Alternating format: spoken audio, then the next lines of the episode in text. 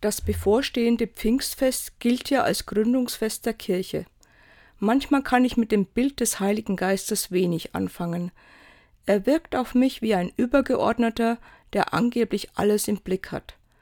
Wenn das so ist, dann wünsche ich mir von ihm, dass er diese unsere Kirche zurechtrückt, dass er ihre Starrheit auflöst, dass er das Eigentliche und Ursprüngliche wieder zur Geltung kommen lässt. Vielleicht wird diese Kirche vom erlebten Verwaltungsapparat wieder zur Gemeinschaft von Gläubigen, wie sie einst gedacht war. Jede und jeder muss was dazu tun. Die Öffnung für Neues und Veränderungen muss auch gewollt sein. Vermutlich ist das auch ein langer Weg, aber er lohnt sich ganz sicher.